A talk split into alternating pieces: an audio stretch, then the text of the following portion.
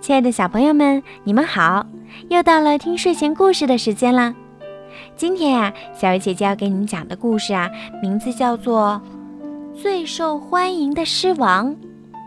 我要把这个故事送给刘子毅小朋友。小鱼姐姐祝你每一天都开心快乐。好了，现在我们一起来听故事吧。最受欢迎的狮王。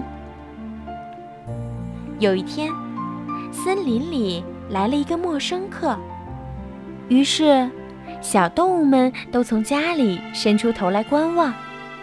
原来是一只狮子。小狐狸壮着胆子走过去，对狮子说：“你好，请问你是万兽之王吗？”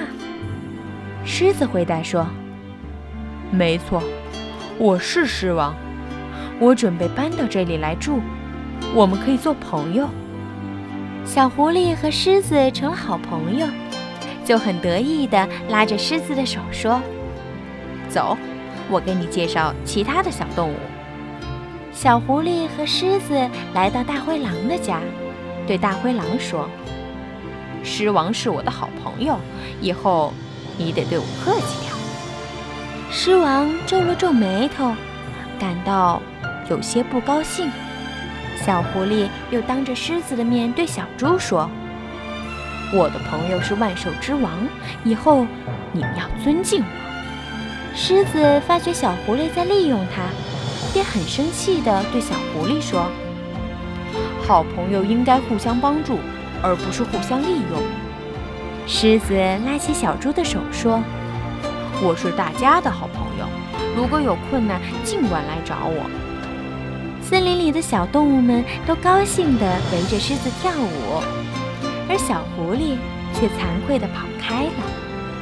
小朋友们，今天的故事就讲到这儿了。这个故事呀，告诉我们，好朋友应该互相帮助，而不是互相利用。狮王的诚意赢得了小动物们的友谊。小朋友们在生活当中也是一样，在生活中呀，跟你们的好朋友们也要真诚的去相处。